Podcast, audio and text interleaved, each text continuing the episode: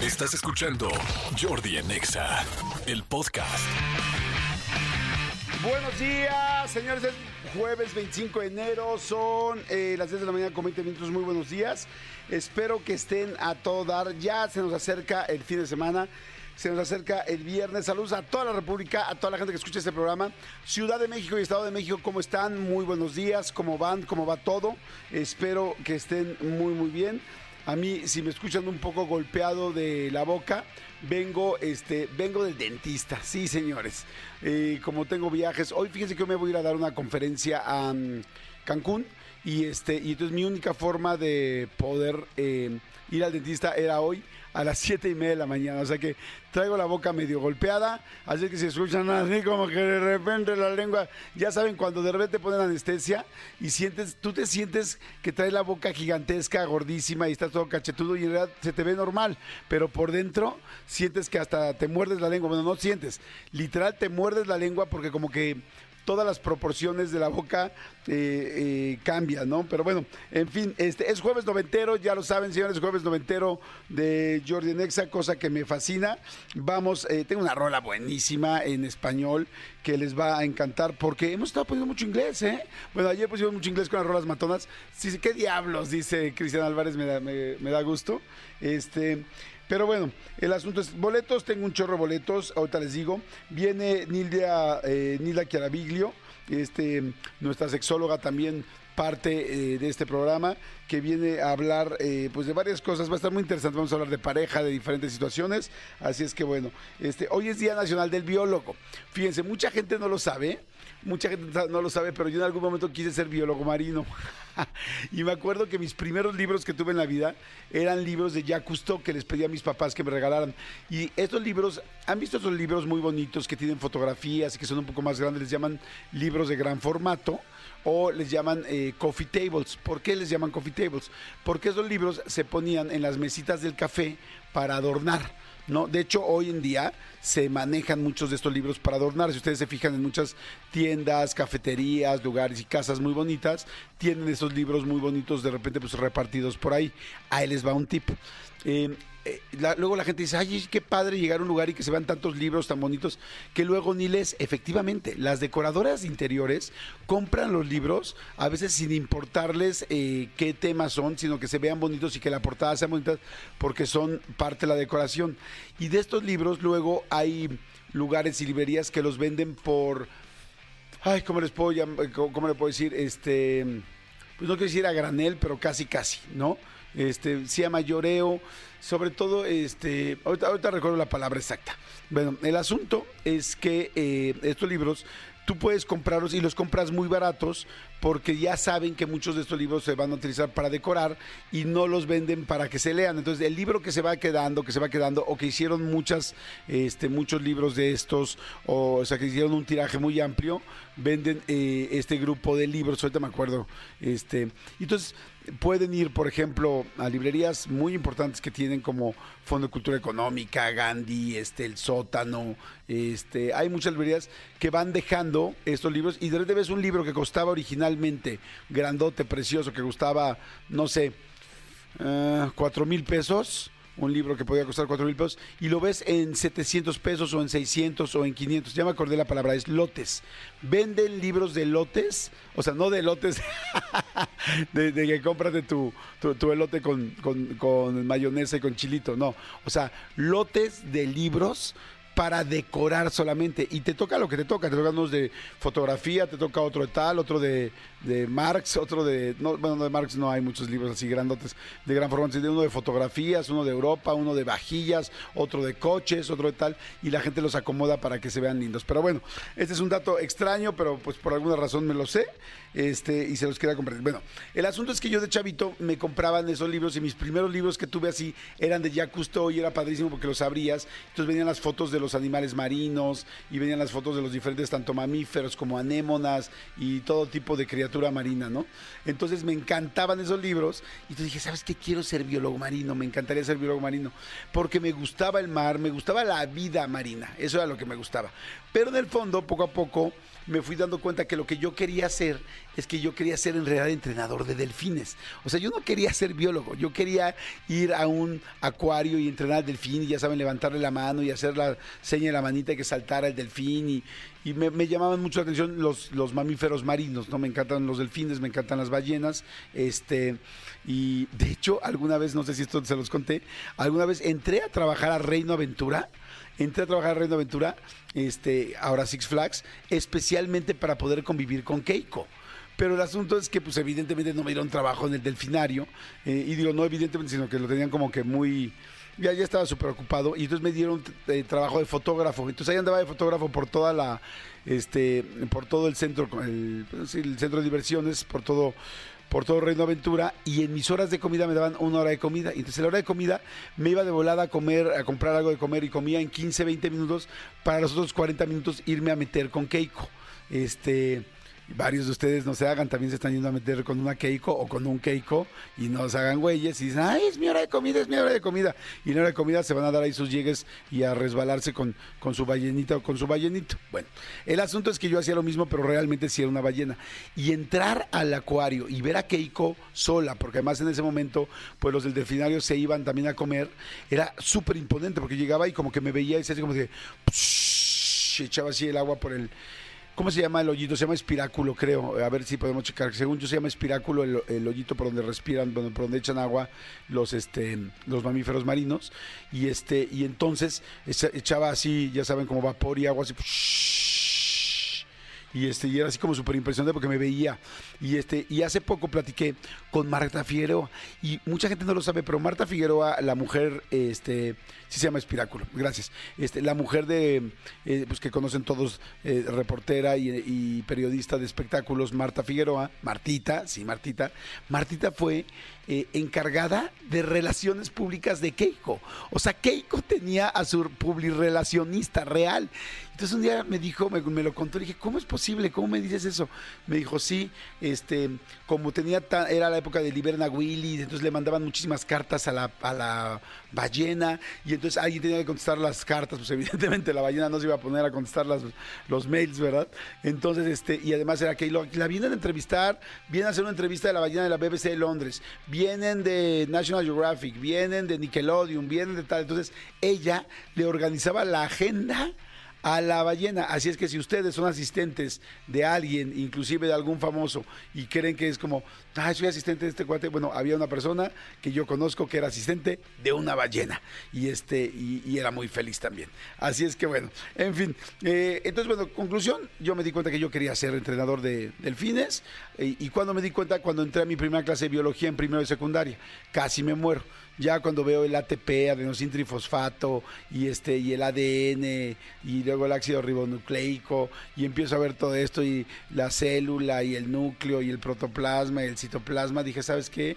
Dios me libre, por favor, no quiero ser biólogo, muchas gracias, yo quería ser este entrenador de delfines y pues poco a poco afortunadamente se me fue quitando el este las ganas y ahora me dedico a esto. Pero todavía me acuerdo cuando presentaban a Keiko. ¿Alguien se acuerda de esto? ¿Pueden poner musiquita nada más como de mar?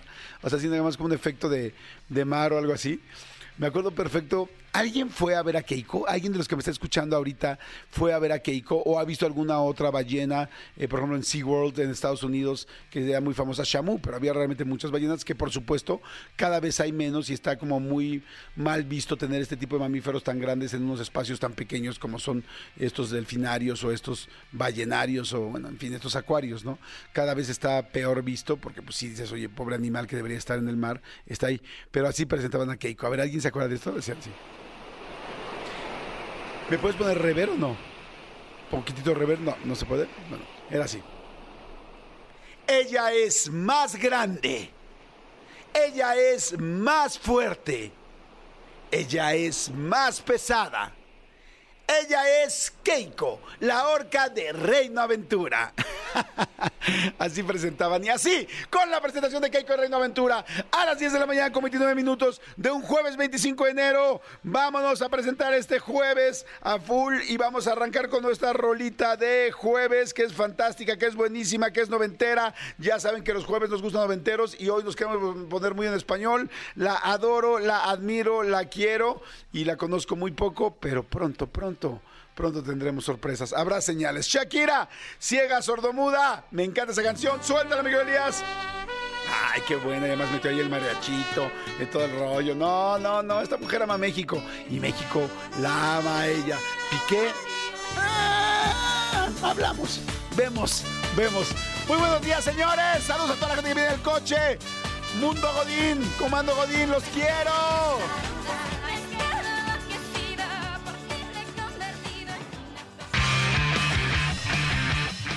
Seguimos, seguimos aquí en Jordi Nexa, son las 10.34. Hay muchísima gente que está mandando mensajes. Dice, hola Jordi, Comando Godín Potosino presente. ¡Eso! Saludos Potosino, mando saludos. Dice, cuando presentaste a Keiko pensé que pondrías la canción de la película, la canción de Michael Jackson.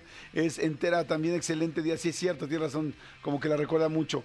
Dice, hola Jordi, yo sí fui a ver varias veces a Keiko. Qué bonitos recuerdos. Hasta le hicieron la impresión de su cola en la Plaza de las Estrellas, que está en Marina Nacional, aquí en la Ciudad de México. Mira, no sabía y le pones una moneda y está grabando el sonido que emite la ballena. No sé cómo se llama. Y wow, qué, qué interesante eso. Saludos Jordi, soy Elicio desde Puente Piedra, Papantla. Ah, llamó Papantla. Me gusta mucho la parte de Papantla, Poza Rica, Tuxpan, Veracruz, todo por ahí. Dice, escuchando XFM 101.9 de Poza Rica, mira, efectivamente. Dice, excelente mañana de jueves nublado. Este, aquí, fíjate que aquí no está nublado en la Ciudad de México. Dice, hola Jordi, yo vi varias veces a Keiko, los delfines y las focas. Ay, sí, las focas qué lindas son. Nos bajamos al final para que pasaras y nos mojara. Sí, ¿cómo le gusta a uno que lo mojen cuando va a los acuarios? Dice, ¿qué tiempo? Soy Jessica y también recuerdo cuando se la llevaron y la televisaron, sí, claro. De hecho, Kate del Castillo fue con ella para cuando se la llevaron y la...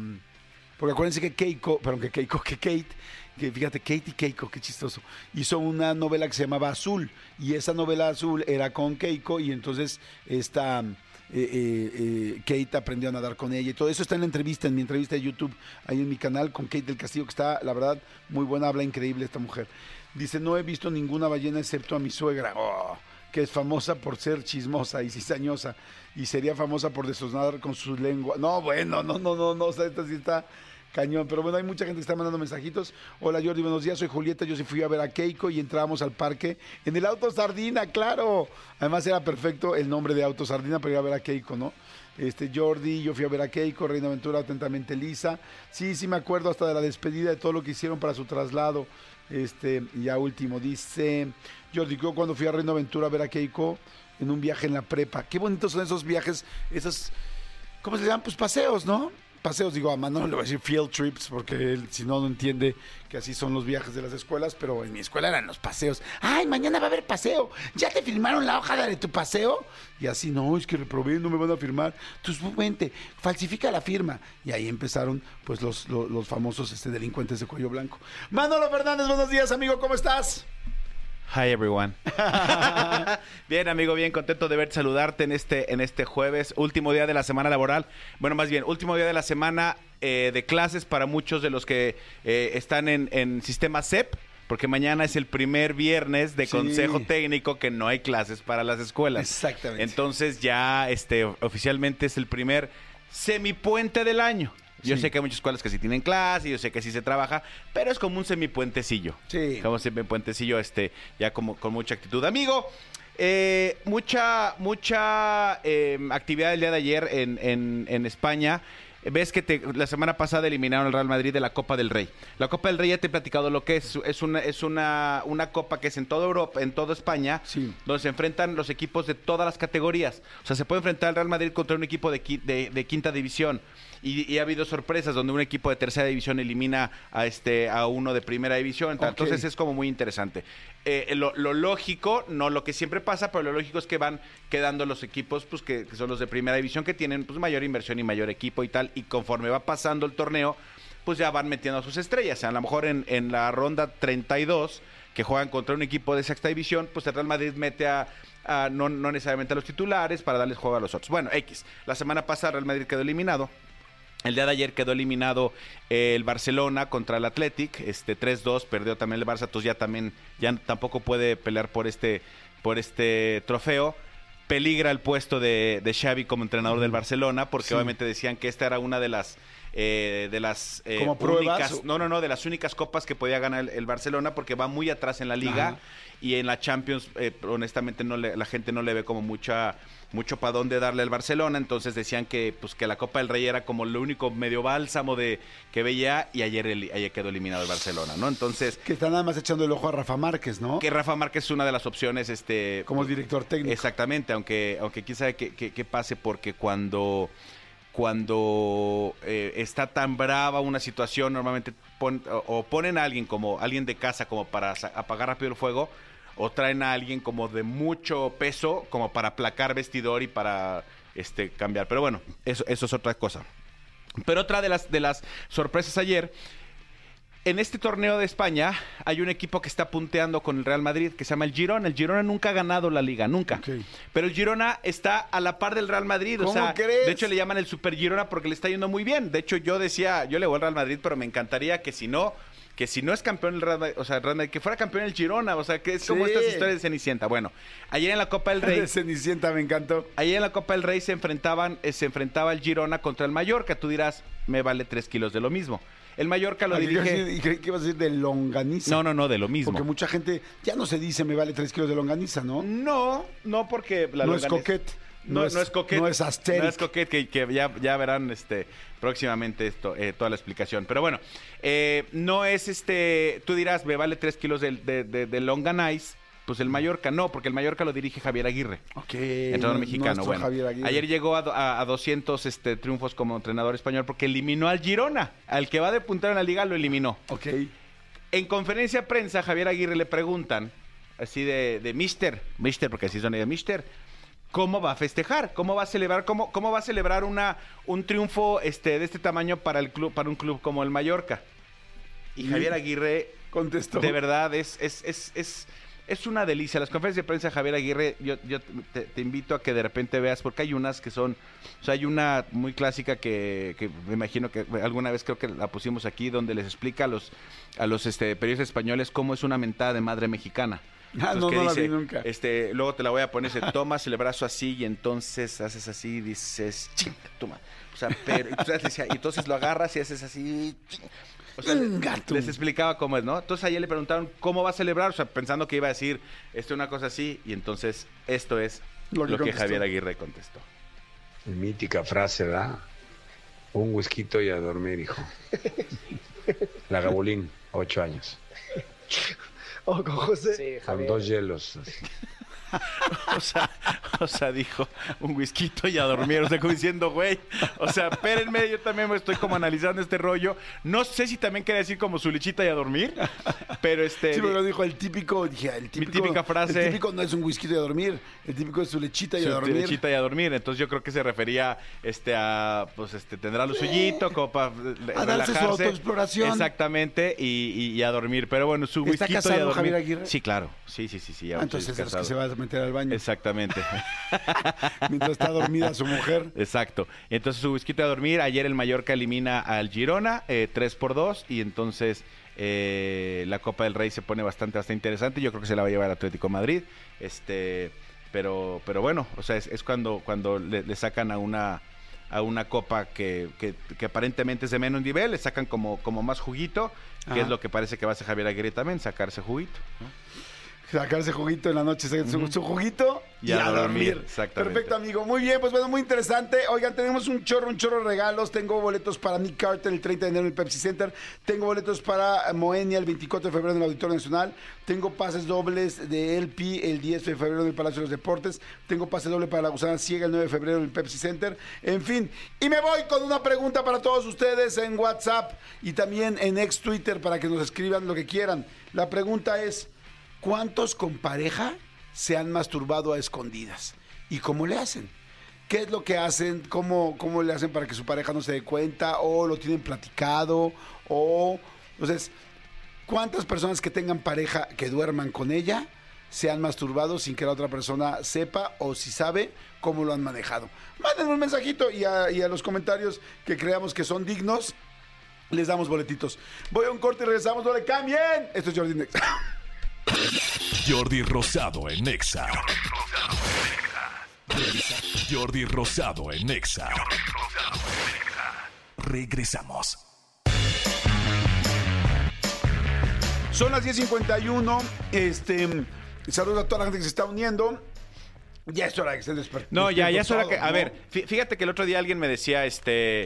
eh, eh, el tema de los horarios y ya sabes, es que no, ya de repente las 11 ya es una hora para que la gente. Espérame, si tu jornada laboral acabó a las 4 de la mañana, pues esta es, es, es- esta es la, la hora este, justa, donde tú medio estás recobrando, este, re- reintegrándote a la vida. Es que, es que realmente hay diferentes relojes biológicos. Y así, ese juego, ese juego que mucha gente dice que hay, I'm not a morning person, para que me entienda Mariana ahora, porque bueno, ya ves que ahora anda con un... Ah, sí, sí, sí. Bueno, en fin, este, la gente que no es de la mañana, en realidad es que creo que tenemos diferentes, eh, no solo reloj biológico, sino eh, cómo puedes funcionar más y en qué momento tu cerebro funciona mejor. Hay gente que en la noche es cuando le es más, es más creativo, tiene más paciencia, le gusta pasarla y crear, trabajar, estudiar, en fin. Y hay gente, como yo, por ejemplo, que a las nueve y media de la noche, 10 de la noche, ya poderte estudiar o poderme hacer algo, ya no puedo. Y, y yo puedo muy bien en las mañanas. Y el otro día me lo platicaba una amiga, así. Me lo decía así, me decía, es que yo en la noche me puedo quedar, perdón, yo en la noche ya no funciono. Dice, yo prefiero en la mañana y en la mañana mi cerebro funciona distinto. Y dije, ah, caray, yo soy exactamente igual. Es decir, yo me acuerdo que cuando yo estaba en la prepa, y en la secundaria que moría por los exámenes que estaban durísimos. Yo de repente nueve y media de la noche, 10 de la noche me estaba durmiendo en la mesa y ya no me entraba nada real, real, real, o sea, ya no me podía aprender nada. Y de repente me decían, oye, pues no juegues, sigue estudiando, son las 10 de la noche, tienes un examen dificilísimo. Y yo les decía, prefiero levantarme a las 4 de la Yo mañana. también. Me decían, ¿cómo? Mi mamá, sí. Y me levantaba a las 4 de la mañana y a las 4 de la mañana a mí se me quedan mucho mejor las cosas, es porque ya estoy descansado. O sea, yo empiezo en el día muy bien. Pero ya después de las 9, 8, este, perdón, 8, 9, 10 de la noche, me empiezo a cansar. O sea, tú ponme a estudiar esa hora, puedo estar platicando, puedo estar echando relajo, salir, una cena, en fin. Pero ponerme a estudiar, no hay manera. O sea, mi cerebro funciona. Para acabar pronto, lo que quiero decir es: creo que los cerebros tienen horarios más benéficos que otros. Y el mío funciona mejor en la mañana. A mí me pasaba igual. En la escuela me pasaba igual. Yo de repente llegaba hasta cierto punto, eh, cierto punto en la noche que me topaba y yo prefería levantarme una hora antes de la hora que normalmente me levantaba y entonces me ponía a estudiar y sentía, a lo mejor era un tema psicológico, a lo mejor era real como, como tú decías. Yo sentía que tenía las cosas frescas para en dos horas sentarme a hacer el examen. Ajá. Sí, y, y yo sentía que, que si me dormía se me iban a olvidar. Sí. Yo también me levantaba a estudiar en las mañanas. Qué fíjate. chistoso. Y fíjate que también aprendí, yo por ejemplo con mi hijo más grande, lo veía estudiando, escuchando música.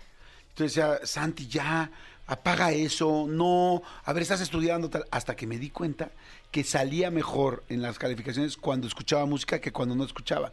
Me di cuenta que su cerebro, la música le da como una cadencia, un ritmo, algo que le hace que más fácil se pueda aprender las cosas. Mi hijo me imagino que es muy auditivo.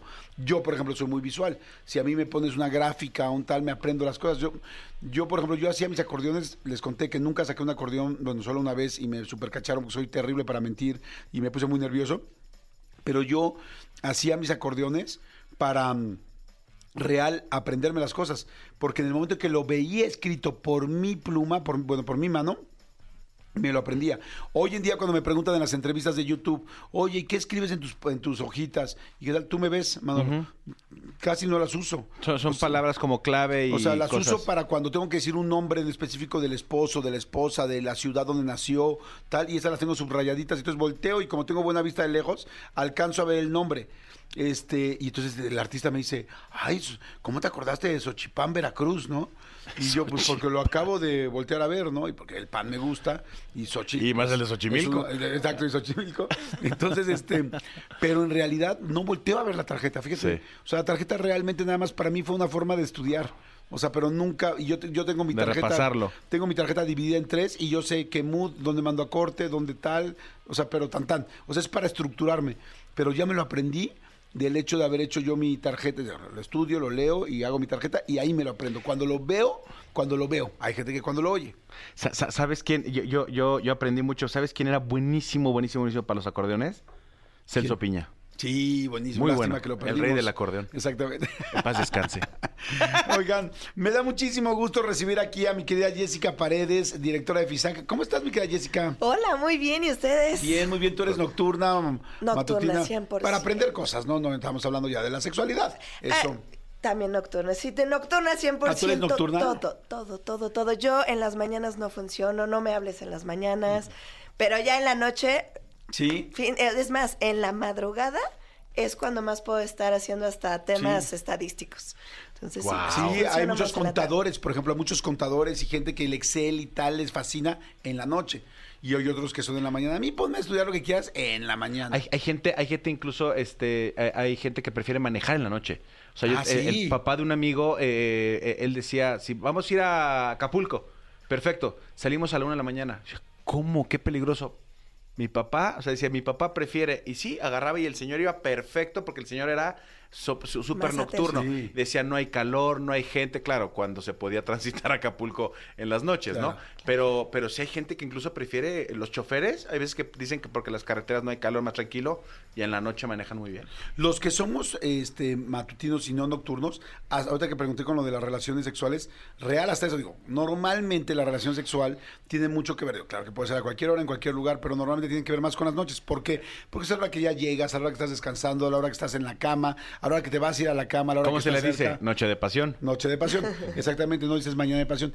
Pero yo, por ejemplo, sí, te, sí puedo decir que hay noches que estoy tan cansado que así como de, ¿y si no pasamos al mañanero? o sea, es como, eh, o, o yo inclusive lo que pido, digo, difícilmente lo hago porque pues también es como que no vas a partir, romper la pasión, pero sí por dentro hay veces que pienso, digo, ay, mejor más al ratito, en la mañana, y en la mañana soy un tigre, pero en la noche soy un osito que se quiere dormir, ¿no? Digo, igual cumplo y todo y bien, pero por ejemplo, sí ha habido veces que he dicho así como, prefiero que me despierten en tres horas, o sea, déjame dormir un ratito, y en tres horas lo que quieras, y no hay nada más lindo que la despertada así, que no sabes, como que te llega el fantasma del Caribe por ahí abajo y dices, ¡ah! Pero lo que dices es muy importante hasta como para la compatibilidad en pareja. Ajá. Hay quien prefiere en la noche, el otro en la mañana y hay que encontrar un Y punto te medio. tienes que poner de acuerdo, exactamente, Correcto. ¿no? Este, A veces tú, a veces yo, ¿no? Exa- exactamente, ¿no? El otro día decíamos, es que yo soy muy nocturna, ah, es que yo soy muy matutino. Qué bueno que tenemos las tardes. Exacto. Qué bueno que hay otros horarios. Exactamente. Oye, este, mi querida Jessica, bien interesante todo lo que han estado haciendo con esta campaña de Te lo pedimos todo. Todos que, que promueve la seguridad vial y me encanta, me encanta, porque en este programa, como siempre lo digo, buscamos que, que lo que se diga aquí, o te rías, o te entretenga, o te informe y te ayude. Y me encanta siempre la información que platicamos contigo porque me dices cosas súper reveladoras. El otro día hasta las escribí, se las comenté a mis amigos y a todos. ¿Te acuerdas que lo escribí en mi sí. telefonito? y este y que, y que ayudan. Y este asunto del alcohol, aunque nos parece, y más a los mexicanos, parte de la vida normal y de la fiesta y de no pasa nada, pues sí pasa, ¿no? Correcto, y aparte, bueno, a ver, el consumo de alcohol está desde que me entero que voy- estoy embarazada, ¿no? O sea, el, el- voy a celebrar que estoy embarazada hasta la muerte, ¿no? El Sí. café con el piquetito. Tienes razón. Eh, ¿Quién ganó en el fútbol? Sí. Salud, pero perdimos también salud. Salud. ¿no? O sea, Claro. Para curando la depresión, Claro. sí. Todo, todo, en el bautizo, en la presentación de los tres en todo está el alcohol relacionado. Entonces el tema aquí es saber utilizarlo. Exacto. O sea, el, el alcohol es una sustancia que está en, la- en nuestra cotidianidad, pero hay que aprender a usarlo. Y ahorita hablábamos justo del volante. El volante por sí mismo o manejar, por ejemplo, en la noche decías, eh, Manolo, co- como la atención que debo de tener al conducir, sea carretera o en ciudad. Esta atención que implica además cosas que se van anexando con la vida. Antes era puro coche, casi, casi, ¿no? O pura bicicleta primero, después puro coche. Pero hoy tenemos coches, bicicletas, Co- este, Coches de alta velocidad, de baja. motos. Motos, el motopatín. eh, la motobici, la, eh, el bicitaxi, el, o sea, de repente hay tanto movilidad ya hoy en día que tenemos que estar pendientes de todo. Entonces, en ese sentido, ah, sabemos que hay autos de baja eh, velocidad y, y autos, digamos, de baja velocidad y alta. Pero, ¿qué pasa, por ejemplo, con el, ay, se me olvida, como el scooter, como el... Sí, sí, sí, el moto, el, el, el- Sí, el- los sí. motopatines. El Ay, motopatín. El Patín del diablo. patín del El diablo, patín ele- del diablo eléctrico. motorizado. Exactamente. Son 20 kilómetros por hora. sí es de baja velocidad, pero son 20 kilómetros por hora. O sea, el golpe sigue siendo el mismo, 20 kilómetros por hora. Sí, porque además ahí tú eres la carrocería. O sea, cuando vienes adentro de un coche, traes de alguna manera algo que te protege y a veces, ¿no? Exacto. Pero cuando eres tú la carrocería, tómala. Ahora imagínate una moto que es de alta velocidad y que también eres tú la carrocería. No, eso sí me da pavor. Entonces, como tu casco y una- un buen aditamento, la ropa, es fundamental para también los autos de baja velocidad. ¿Y por qué hablo de esto? Porque si todo esto tenemos que tener en cuenta a la hora de manejar, ahora imagínate combinar alcohol y volante. No, sí, no, está tremendo. Sea la moto, la bicicleta, el motopatín o un auto, un camión. ¿no? Entonces, todo esto tenemos que considerarlo para estar en nuestros cinco sentidos. Voy a poner un ejemplo. Sí. Si tú hicieras un ejercicio y pones tus manos al frente y voltea a ver un punto de enfrente, no voltees a ver nada más, ¿no? Y empiezas a abrir tus manos y empiezas a mover tus dedos hasta donde puedas seguirlos viendo sin dejar de ver al frente, ¿no? Y vas a ver que tienes una visión más o menos de 180 grados. Ajá. ¿Ok? ¿Estás de acuerdo? O sea, tú me volteas a ver a mí y entonces todavía ves A ver, tus háganlo, deditos. háganlo. O sea, levan- abran sus brazos, abran sus brazos todos. Fuertes muevan a la sus- vida. Muevan sus deditos y alcancen a ver si casi 180, ¿no? Exactamente. Ahora, ¿qué pasa cuando tú vas en un vehículo? Ya tengo una cabina que me impide ver el exterior a 180. Sí. ¿Qué pasa con un casco? Uy, no menos. También, tú llámale a alguien que trae casco, ¿no? Ahora sí que al que te llevó tu comida, llámale y voltea tu completo, porque no te está viendo. Ah, sí, es cierto. Ahora- Voltea como robot. Voltea como robot, sí, como si trajera collarín. Sí, voltea el cuerpo completo. Sí, exacto. Ahora, cuando tenemos alcohol en el cerebro, ¿ok? Podemos reducir nuestra visión hasta 45 grados. O sea, de los 180 grados hasta 45 solamente. Correcto. O sea, como caballo de feria. Correcto. De desfile, digo, así nada más. El yo no choqué, me chocaron, ¿se acuerdan? Sí. Y que volteé hacia era un poste. es que no lo vio. Claro. El yo no lo vi. Ahora entiendo por qué en los antros de repente te enfocas nada más en una. Porque nada más ves 45 grados y entonces dices, dices, no, dices, está muy bien, es- esta chava está muy bien. Y tú andas como a 80 Es que grados. te estás perdiendo todo el ganado y te clavaste solamente con una. Tienes que hacer el paneo. Claro. Pero, pero no en el antro, tú, tú mismo. ¿Cuántos chocan? Sí, es en la cierto. borrachera que se vuelven hasta después Las riñas. escaleras. Cuando vas bajando al baño y dices, ¡ay! Ay, no la vi. ¡ay, no la vi! He visto unos madrazos como de las tarados. escaleras. Sí, sí, sí, O sea, sí. las escaleras de los antros, Yo terribles. también, sí, sí, sí. Exacto. Entonces, estos choques con los meseros entre personas, es, perdón, no te vi, porque la visión se va a reducir cuando vamos consumiendo bebidas con alcohol. Entre más consumimos, más se reduce. Entonces, si ahora adicionalmente traigo este casco o traigo o vengo en coche, no estoy viendo de la misma forma. De esta manera tenemos un problema. ¿Por qué? Porque se me cruza alguien, no lo vi. ¿Qué pasa además en las noches? No sé por qué en las noches todos nos vestimos de negro. Sí. Entonces que cruzas revolución sí, de cuántos sí, sí, sí. carriles Y no ves a las personas. y el que va manejando además no ve. Sí, y si cierto. además trae alcohol, eh, eh, digamos, en el cuerpo, en el No cerebro, reaccionas. no reaccionas. Entonces, sí es muy importante, digamos, que sepamos que manejar cualquier vehículo automotor es muy importante estar en nuestros cinco sentidos, no combinarlo con el volante, con el alcohol, perdón. Y pues aquí es donde viene la campaña, te lo pedimos todos. O sea, eh, no ¿Quiénes queremos. somos todos? ¿Quiénes somos? Todos. O Así sea, que. todos, te refieres a la gente que está FISAC, la gente de la Cruz Roja, la gente de los, los pilotos. Sí, tenemos la campaña con pilotos por la seguridad vial, donde estamos la FIA México, Escudería Telmex, está la Cruz Roja, CESBI. eh, lo que queremos hacer con, con todo este tema es vamos a sumarnos. No necesitamos que tener un, a alguien que nos diga qué hacer. Todos podemos ser esa Sí. persona que suelte las llaves porque hoy si se me antojó beber, mejor te doy mis llaves. Y todos podemos ser esa persona que tome las llaves de, de, de, de alguien que, bueno, está bien. Enfiéstate, ahora yo voy a, a manejar. Ahora, beber no significa excederte, pero si de todos modos traes coche, mejor suelta las llaves. Porque además no sabes de esos 180 grados que acabamos de ver, igual te tomaste tres y te quitas un cierto porcentaje. Si a veces en un coche, cuando hay esos puntos ciegos, chocas, tal, y vienes de tus cinco sentidos, ahora imagínate cuando no lo vienes. Gracias, Jessica, está interesantísimo. Yo solamente les quiero decir para acabar este, este tema, este, bueno, no sé si quieras a- añadir algo. Pues nada más, si tienen información o necesitan información en Mitos Alcohol, ahí estamos y de verdad te lo pedimos todos, este, con pilotos por la seguridad vial y FISAC, para juntos poder reducir los accidentes automovilísticos. Me encantan los datos, muy interesante porque es tremendo dicen nada más. Es que, o sea, cuando, te- cuando es como muy... eh, eh, el mensaje es como demasiado objetivo sin nada alrededor, ¿no? Es, no, si tomas no manejes, sí. Pero cuando te explican por qué, qué está pasando, qué tal, es mucho más fácil entenderlo y mucho más fácil aplicarlo. Gracias.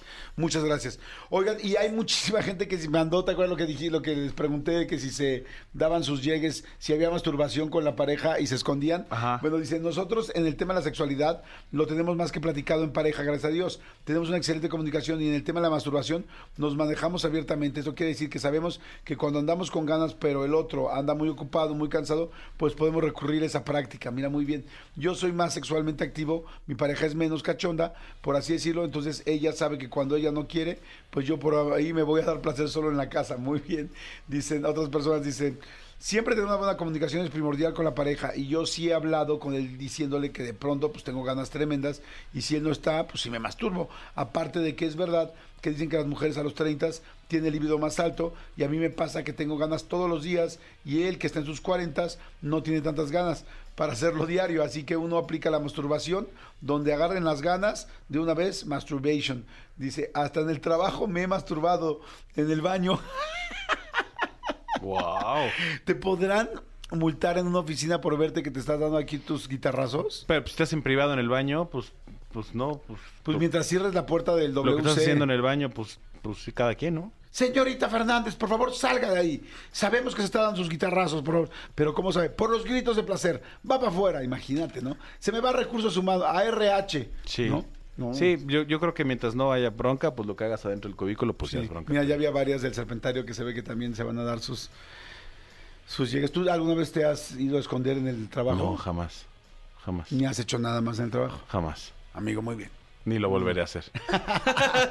11 con 8, vamos rápido un corte y regresamos la cabina de Jordi Nexa.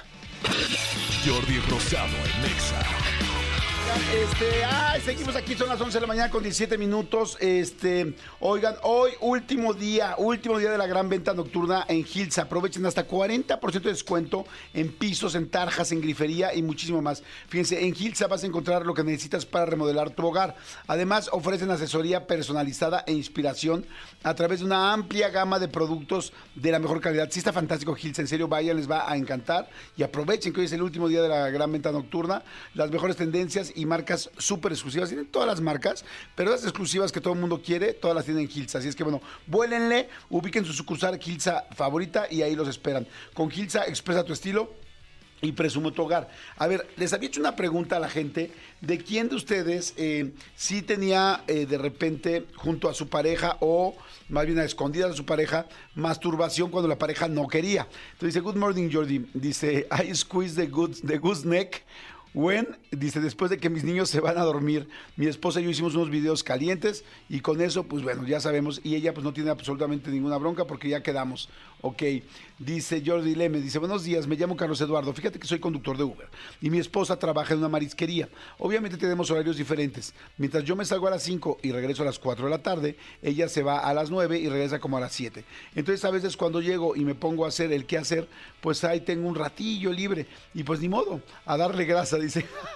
Aparte que como mi esposa es medio gordita y no se siente muy bien con su peso, pues tiene más de un año que nada de nada, Jordi. Ay, no, no, un año sí está gruesísimo. Dice, ya hasta se me van a hacer telarañas. Ojalá y gane y si pudiese que me puedan regalar unos para Moenia. Gracias, soy de Catepec. A ver, ahorita les decimos quiénes ganan. No, hay muchos comentarios muy interesantes. Me sorprendí de la cantidad de gente que lo tiene muy bien acordado con su pareja y eso se me hace lindísimo. Sí, súper interesante, Como, oye, ¿sabes qué? Si hoy no tienes ganas y total, yo sí tengo ganas o tengo cierta necesidad, tal, entonces no hay ningún problema, porque además, oye, dices, pues una masturbación, o sea, ¿qué puede ser más eh, limpio, tranquilo? Bueno, eso de limpio tendrá también sus, sus que veres, pero este, pues algo como que sin ningún riesgo, peligro, ni riesgo de infecciones de transmisión sexual, ni riesgo de infidelidades, ni riesgo de nada. O sea, me parece como súper correcto. Oigan, esta, me da muchísimo gusto recibir a Nilda Chiaraviglio. Eh, mi querida Nilda, bueno, ustedes ya lo saben, es una de las terapeutas pues, más importantes de este país, psicoterapeuta especialista en relaciones de pareja, sexóloga y diversidad sexual. Mi querida Nilda, ¿cómo estás? Qué gusto verte. Con gusto verte, Jordi. Igual, igual, y, y no, no creas. Mucha ¿eh? emoción acá contigo, porque todo es así. Sí, soy así, pero además así soy real, ¿eh? O sea, así soy todo el tiempo. Te veo, te veo. Luego la gente me dice, oye, pero eres así en el radio. Le digo, no, así soy. No, exactamente. Pero bueno, eso, eso ayuda en unas y, y- y a veces no ayuda tanto en otras. Pero bueno, es, es la esencia. Oye, Miguel Isla, tienes una plática en el Teatro Metropolitán. ¡Wow! Me da tanto gusto. sí, porque es un súper, súper, súper lugar. Un lugar Muy emblemático, importante, sí. Grande, muy grande. tre- más de tres mil personas. La Y- verdad, sí, mucha emoción, ¿no? De ver la gente en presenciales es otra cosa, ¿no? Sentirnos, abrazarnos, mirarnos, es, es otra cosa. Me encanta, me, me encanta siempre que te escucho porque, por ejemplo, cuando hablamos de pareja, que bueno, hoy estamos hablando un poco de sexualidad, pues es que la mayoría de la gente que queremos o tenemos una pareja o queremos tenerla o la estamos buscando, pues no es sencillo, ¿no? Yo siempre digo, en el momento que ya entran dos personas, dos historias, dos diferentes heridas, quizá uno está muy preparado, pero el otro no, o sea, hay demasiados elementos para que una relación funcione y es pues una de las cosas que más buscamos en la vida, ¿no? Sí, y para seguir con tu tema de sexualidad hoy, cuando la sexualidad es, está bien, es eh, gozosa para ambos, yo diría que será, no sé, tal vez un 20-30% de importancia en la pareja. Porque consolida, porque une, porque genera distintos tipos de intimidades y si además se acompaña con una seducción permanente, eh, genera hasta creatividad y cosa lúdica y es muy bonito, pero no es tan importante porque funciona bien. Ok. Ahora, cuando funciona mal, porque mm, uno quiere una cosa, el otro quiere otra distinta, porque no hay manera de satisfacerse ni en tiempos. Por ejemplo, hay una locura que uh, hay una persona que quiere que sea espontáneo y la otra persona quiere que sea planificado, ¿no? O sea, hasta ese tipo de cosas. Bueno, cuando, cuando el erotismo funciona mal en la pareja, yo creo que es un 80% de importancia. Ok.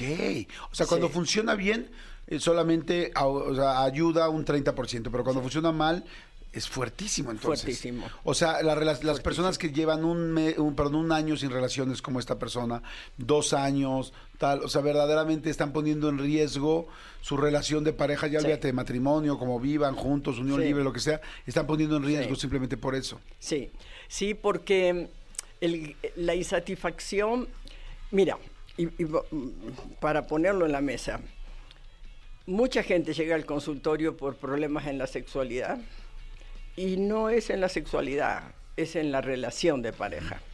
Sí, porque todos los precios se cobran en la cama. Ok. O sea, la sexualidad es la consecuencia. La Sí. falta o, o la, la- O- la sexualidad normal o falta de ella es la Sí. consecuencia de lo que estás viviendo como pareja. Mucho de ello, mucho, mucho de ello, un porcentaje muy grande. Te voy a poner un ejemplo un poco tonto, pero vale la pena. Ah, ¿no sacaste la basura? Pues me duele la cabeza. Ok. Sí. No sacaste la basura, pues tampoco la metes. No, tampoco la- no sacaste la basura, tampoco metes esa basura. Punto. claro, o sea, es como Sí. ah, te castigo. Sí, sí. Especialmente en la cultura femenina se usa la cama como moneda de intercambio. Y entonces toda la insatisfacción que está a nivel de comunicación, a nivel de, de momentos compartidos, de pláticas eh, interesantes, pues se va a la cama. ¿Sí? Ahorita que dices que muchas cosas se van a la cama, eh, yo he escuchado muchas veces, yo creo que todos, a parejas que dicen, es que nos peleamos, nos enojamos y bueno, ya hubo sexo y lo resolvimos. Yo dije, yo jamás en mi vida he podido hacer eso. O sea, yo, y, y- y vaya que, que soy una persona sexual, bastante sexual, yo no puedo tener sexo con mi pareja si estoy enojado. O sea, no hay manera. O sea, jamás Sí. he tenido sexo enojado. Nunca. sí. Eh, ¿Eso está bien, está mal? ¿Es bueno que de repente el sexo te aliviane un problema? ¿O es mejor hablarlo? ¿O a veces sí, a veces no? Si lo usas para resolver el problema, también es una moneda de intercambio. O sea, no es algo real. Eh, no, no sé si pueden decir estas palabras en el radio. Aquí se puede decir todo. Ok. Sí, Gobernación es nuestro superamigo. Una cosa es coger, ¿no? Y otra cosa es tener un encuentro erótico. ¿Sí? Y bueno, mucha gente coge, pero para agredir al otro. Ok. ¿Sí?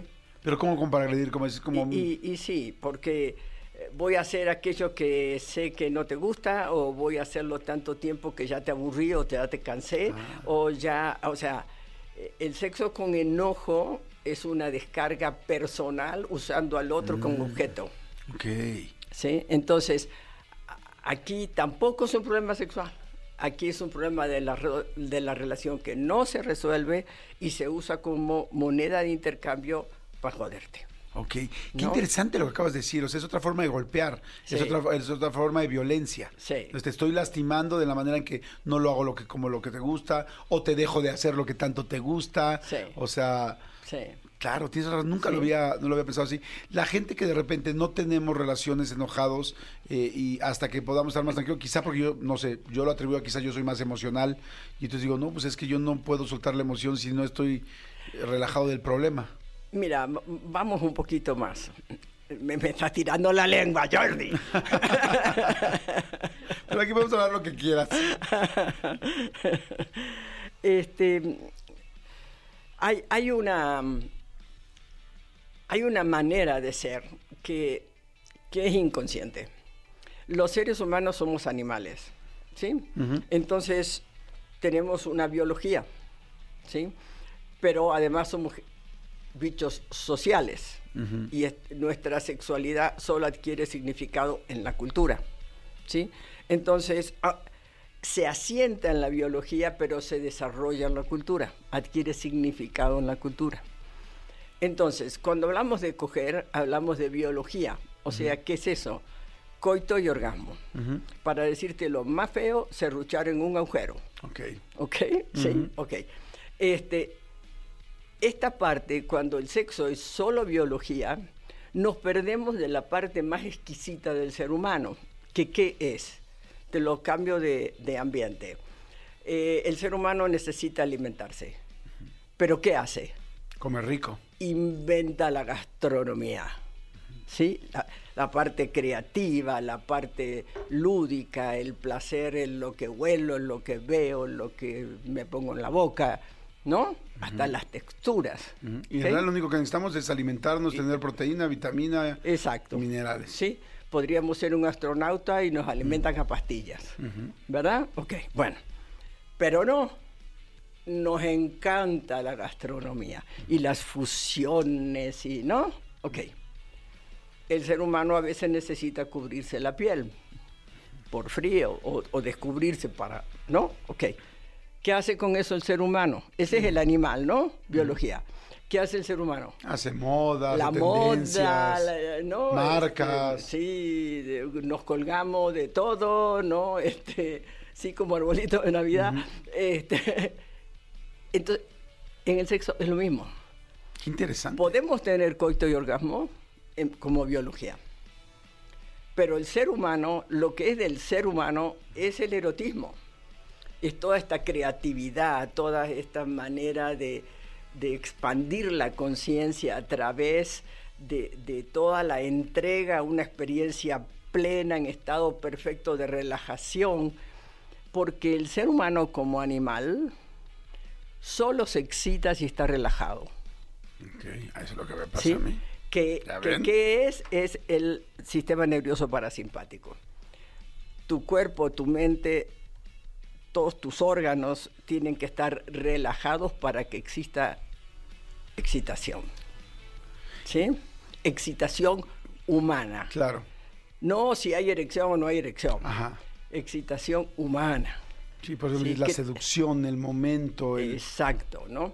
Y, y el placer de vivir, ¿no? Lo que huelo, lo que toco, lo que miro, lo que, lo que escucho, o sea, todos los sentidos se expanden, ¿sí? Y entonces de esa manera llegas al éxito. Al éxito que cuál es tu éxtasis. Tu éxtasis. Y esto en nuestra cultura es muy difícil. ¿Por qué? Porque en nuestra cultura hay una creencia terriblemente violenta que es la siguiente. El hombre le da el placer a la mujer. Y esta creencia es muy violenta. ¿Por qué? ¿Qué implica? Mucha responsabilidad de parte del hombre y, No, deja. y pa- y deja- te dejas tú de pensar en ti. Sí, pero un poquito más. La mujer es tan inferior, pero tan, tan, tan inferior, que ni a placer llega, se lo tiene que dar el hombre. Ok. Ay, qué interesante eso, no lo había pensado jamás. ¿Sí? Ok. Pues como Y no la- me puedo dar el placer yo sola, no puedo entender como yo sola, yo te necesito para darme lo más básico y esencial de mi vida, que es el placer. Tú eres mi príncipe azul y me tienes que dar mi vida, me tienes que dar un besito para que yo despierte y viva. ¿Sí? O sea, es el príncipe azul en, en la cabeza. ¿Sí? Y eso hace que el hombre se vea absolutamente sobrecargado y la mujer tome venganza. Y que ahora ¿Cómo? estamos viviendo este feminismo. ¿Cómo? Te voy a decir cómo. A ver, el, hazle muchacho, hazle. No, no, así, así no. Ca- eh, Ponte creativo, ¿no? Hazle un- distinto, ¿no? Bueno, no, eh, sí, un poquito mejor, pero síguele, a ver, síguele, ¿no? Y entonces el pobre cuate queda extenuado, rendido, y aquella pregunta, ¿te gustó? ¿No? Agotado, ¿no? Y entonces la mujer dice, bueno, pues... eh, La vez pasada estuvo mejor. Sí, no, mira, sí, pero es que tú no conectas. ¿Sí? Pues a ver, ¿cómo va a conectar? Si tuvo que estar a ver qué le toco, qué le chupo, qué le hago, qué, por dónde, este, para ver que la vieja suspire. Entonces, ¿cómo va a conectar? No puede conectar con él. Claro. Entonces se, se, se, mm, se olvida de su autoplacer, ¿sí? Y entonces no conecta, Completamente de acuerdo. ¿no? Fíjate qué interesante lo que estás diciendo. Yo digo, luego hay muchas cosas los hombres que no comentamos y que las mujeres no las saben, o quizás sí las sepan, pero normalmente la mayoría no lo saben. Eh, eh, todos los amigos cuando nos juntamos, algunas de las cosas que platicamos, cuando hay mucha confianza, hay hombres que de repente te dicen, este, ¿sabes qué? Es que yo ya me cansé con, de estar intentando con mi mujer porque no soporto el rechazo. O sea, no me toques ahí, no me toques así, no me tal, ay, ahorita no, ay, por, ay, ¿por qué tan rudo? Ay, ¿por qué tan suave? Ay, ¿por qué tal, tal? Ay, me haces cosquillas, ay, me lastimas, puta madre. O sea, es- entonces, Sí, nada sí. te está gustando, ¿no? Y entonces el hombre, los hombres, de alguna manera, aunque estamos acostumbrados en ese aspecto al rechazo, llega un momento donde ya no podemos más. Y a mí cuando de repente me preguntan amigo, amigas, ¿cómo es posible que ella, él, andando con esta mujer, que es una reina, terminó con esta chica que nada que ver? Le digo, pues porque esta chica lo hacía sentir más seguro, más tranquilo, más tal, más hombre y menos rechazado, ¿no? Claro. Y hay una frase muy fuerte entre los hombres que, que esa sí me preocupa más, con- más que con, con gobernación, con la parte moral, pero los hombres de repente dicen, toda mujer que veas buenísima, hay un hombre calzado de cogérsela. O sea, cuando un hombre ve así mujeres guapísimas, tú no manches esa mujer, no manches esa modelo, no manches esa actriz, ¿no? En la reunión, en la fiesta en la que estés, hay hombres que dicen, toda mujer, por más que hay un güey que ya está hasta la madre ahí. O sea, para decirte, siempre tendrás oportunidad si ella quiere. ¿No? Y, y la verdad sí lo creo. O sea, sí creo que muchas mujeres están cansadas porque se cansa también el hombre y se cansa la mujer. Y empieza, y hay muchas relaciones verdaderamente muy distantes de todo, de todo esto porque, porque el rechazo es muy duro y, y aunque el hombre, la mujer no se da cuenta, el rechazo al hombre te va cansando, cansando, cansando Sí. y buscas a quien no te rechace, ¿no? Sí, sí, sí. Y esto es una, una, esta parte de la creencia femenina que es igual que la del hombre. Me tienen que dar placer. Entonces, no hay llenadera, Sí. No hay llenadera. No, y además me pongo a pensar como en el contexto y dices, claro, pues por eso también, por eso y por muchas cosas más, o sea, el asunto tan fuerte del machismo, ¿no? De qué responsabilidad tienes tú y tú, como si tú mandaras, no, no solamente eh, era proveedor, ahora soy también proveedor sexual, o sea, Sí. soy proveedor de tu, entonces ella es, entonces me siento que ni siquiera me puedo conocer. Hay cuántas mujeres hay que no se conocen, que no saben darse un orgasmo, que jamás han masturbado, que, que no- ni siquiera saben identificar realmente dónde está su clítoris o cómo lo tienen que, que tocar para poder llegar a una excitación. y entonces después viene el regreso de las mujeres, ¿no? Ese punto es muy importante. Hay una inmensa ignorancia de cómo funciona el cuerpo humano. ¿Cómo funciona el cuerpo humano? ¿No? O sea, no se, en- ningún lado te enseñan cómo funciona el cuerpo humano. ¿sí? Por ejemplo, los orgasmos no son en genitales, los orgasmos se producen en el cerebro. ¿sí? Y para que se produzcan en el cerebro, todas las estimulaciones de las últimas terminales nerviosas tienen que subir por toda la columna vertebral y llegar al cerebro para, a través de los sistemas parasimpáticos, para que en el cerebro, en el momento en que esa excitación llega al máximo, se produce un espasmo y pasa la posta al sistema simpático. Ese espasmo es el orgasmo que genera las contracciones. ¿sí? Pero eso es un orgasmo, es un espasmo en el sistema nervioso. ¿sí? Entonces, ¿por qué tanto lío con el orgasmo? Si conoces tu cuerpo, si conoces cómo funciona, pues tú lo manejas. Claro. Sí, el problema es que también con- en un lugar tan culpígeno como el que crecimos, con la religión, con el eso es sucio, suéltate ahí, no te toques. Yo estuve alguna vez con una persona, eh, no de este país, que, que la verdad el sexo era fantástico. O sea, era abiertísima sexualmente, increíble. Yo estaba encantado. y, y así la conocí, ¿no? Y después me di cuenta que además era súper religiosa, pero súper religiosa. Entonces me decía, eh, cuídate mucho, mira, vamos a pedirle a papá Dios, tal. Yo me quedé así de, ok. Y yo no sabía cómo juntar las dos cosas porque yo nunca había visto eso. O sea, para mí, la chica muy religiosa siempre tenía problemas con su sexualidad aquí en mi país, en México. Sí.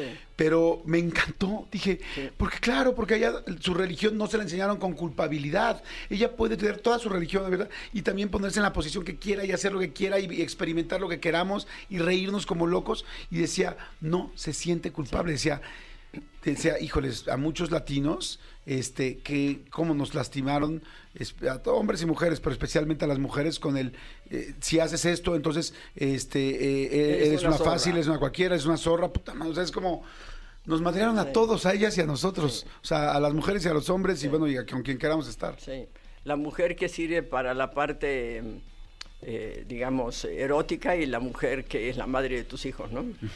La santa y la puta, ¿no? Está, está interesantísimo el tema. Fíjese, ahorita nos clavamos en la parte, eh, pues evidentemente Te seguí sexual. la onda, te seguí Vale. la onda. Me encantó, me encantó, me encantó. Porque, este, pues es que yo siempre digo, eh, acabamos de hacer un programa muy interesante, ¿verdad? Con puros sexólogos la semana pasada. Y yo decía, eh, qué bonito que ya podamos hablar de esto en todos lados, qué bonito que podamos coger, eh, de, hablar de coger, de decir la palabra, decir del orgasmo, decir del clítoris, decir del punto P del hombre, cosas que antes era imposible decir del sexo anal, o sea, yo digo, es que es algo tan natural, tan necesario y nosotros creo yo que gente como tú, que los medios de comunicación, que tantas personas que se dedican a esto, los este, eh, profesionales de la salud, cada vez lo hemos dicho más para que sea algo normal que debió siempre haber sido normal, Sí. porque pues hay muchos problemas en la pareja. Fíjense, Sí. la plática de la plática este, de Nilda, que es el 26 de enero, se hace mañana, ¿no? Mañana, Ah, mañana, fantástico. noche, que te espero ahí, ¿eh? No te Me, hagas. me encantaría en el Teatro Metropolitano, ya te voy Sí. a contar algo. Este, fíjense, hay varias, varias cosas que me encantaron aquí sobre algunas premisas. ¿Sabes realmente por qué no tienes lo que quieres? Eh, ¿Andarías de pareja contigo mismo? O sea, eso Sí. está interesantísimo. O sea, ¿qué tan buena pareja te consideras para estar exigiendo la que siempre niegas, haces a un lado y peluceas? ¿Has logrado la mayoría de las cosas que soñaste?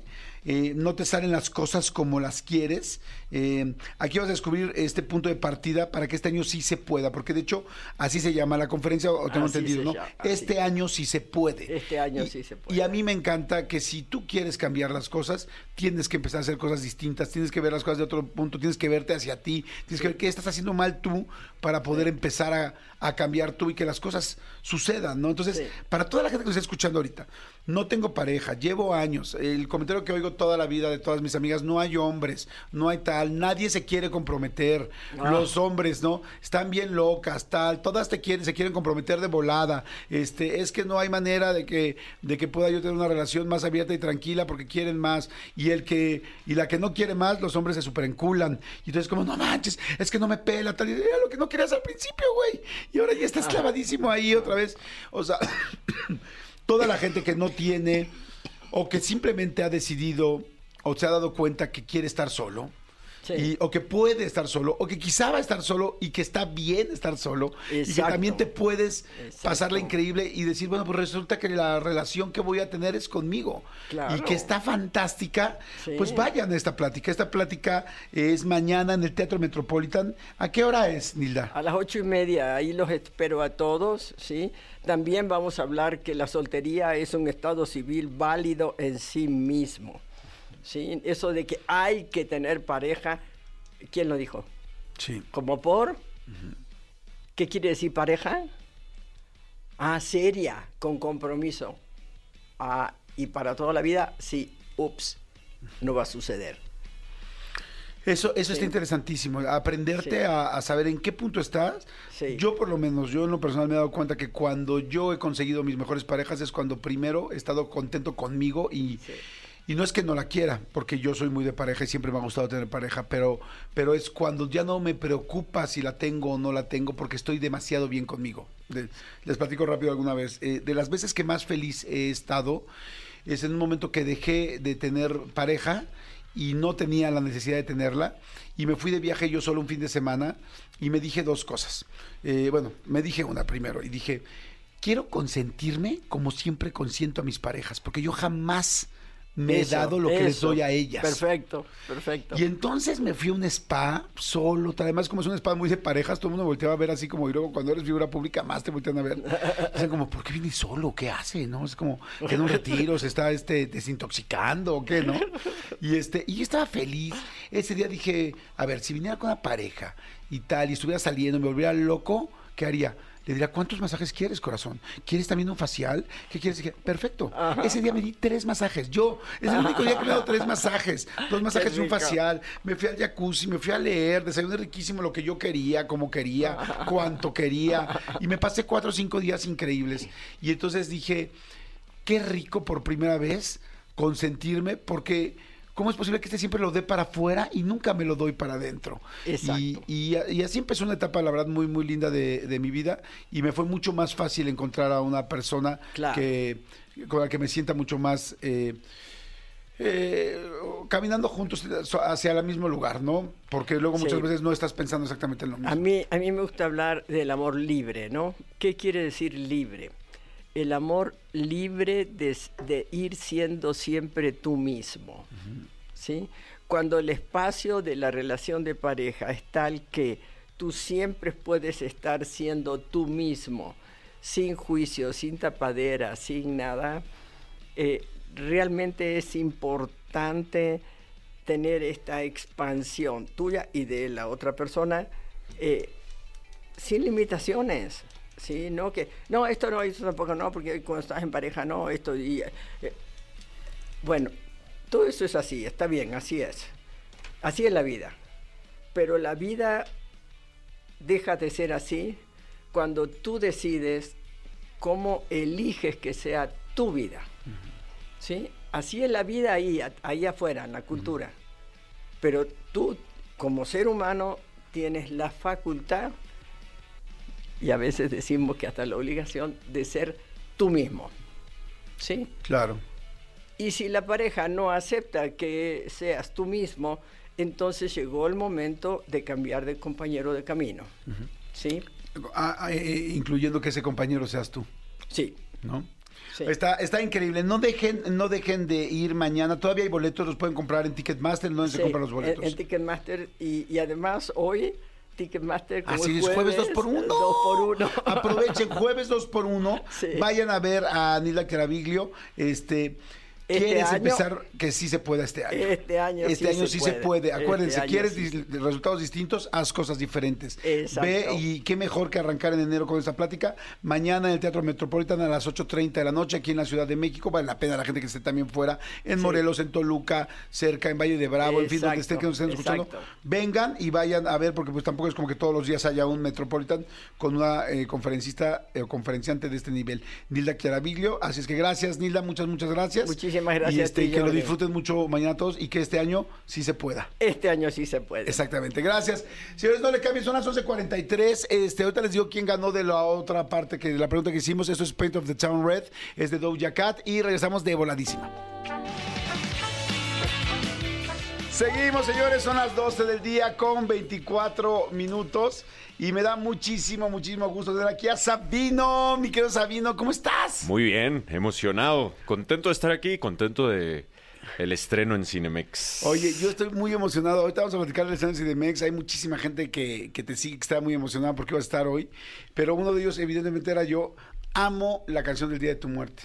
Se me hace una Ah, chingonería preciosa.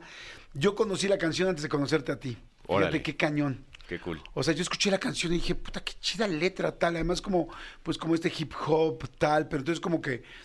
eh, voy a decir una cosa que no sé si, si, si venga al caso, pero como que escuchas hip hop eh, y sientes que va a venir la palabra cabrona o el rollo y maté a tal y no sé, como que piensas, pi- piensa, pienso yo como en barrio, como que va a pasar algo. ¿No? Sí, sí, sí. Y de repente empiezo a escuchar la canción y yo y mis hermanos y tal, y hay que aprovechar los tiempos de familia. Y así, chinga, qué interesante. Ah, caray, qué padre. Ya, ya entraba la canción, me gustaba, o sea, el ritmo, tal, tu voz, tal. Pero cuando empiezo a escuchar la letra, este, y desde los bacachos hasta el rollo del- de la importancia de estar con la gente que quieres, dije, ay, güey, qué interesante. O sea que me enamoré antes de tu canción Qué que, cool. que- que del cantante y después, evidentemente, de, de ti. Qué chido, güey. Felicidades. Sí, justamente es eso. O sea, a mí el, el rap es un género que siempre me ha gustado, pero por circunstancias de la vida yo no eh, nací con esa licencia que te da el haber crecido en un barrio, ser malote y tal. Pero al final es un género en el que te permite meter más palabras y más letras que una Canción normal. canción del- de pop normal, ¿no? Ajá. Este, entonces, a mí como me gustaba mucho la poesía, me gustaba mucho las caricaturas, todo lo que generara una imagen, dije, pues este género se presta para poder estar contando cosas, esto que dices del bacacho, ¿no?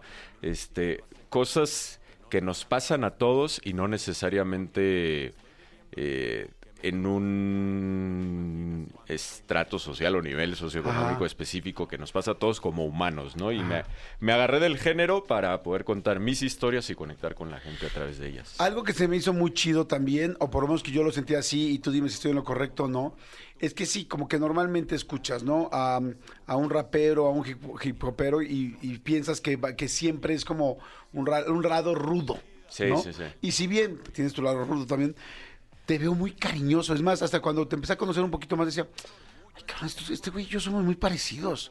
Yo soy muy emocional, muy, muy, muy emocional. Y, se- y siento que tú también, ¿no? Desde cuando veo, no sé, algún día vi como, no sé si un video, un concierto, o que, que le dices cariño a la gente, dije, dije, eso diría yo. O sea, o sea, porque es una palabra chida, linda, pues que habla de muchas cosas, de mucho amor, ¿no? Entonces he visto como dije, o sea, es como un muy buen hip hop, como muy buena música, pero al mismo tiempo también como combinada con el corazón. ¿Eres así? Sí, yo soy eh, extremadamente emocional y, y también como que le debo mucho a toda, eh, aunque suene a cliché, el proyecto pues funciona por todas las personas que me escuchan y me apoyan desde hace mucho tiempo. Ajá. Entonces desde un inicio eh, yo hice como este esta conexión y lenguaje en común con toda mi gente, como esto del cariño. Tengo personajes dentro de mi universo que todos conocen, este, no sé, Genaro, mi perrito, todo esto.